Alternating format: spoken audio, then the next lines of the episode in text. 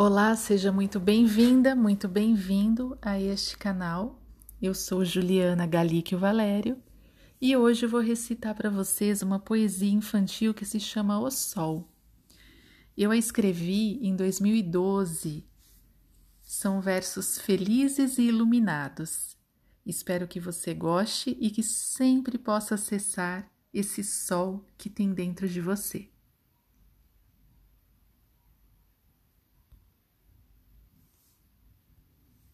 O sol. O sol esquentava o dia e a menina olhava o céu para ver se chovia.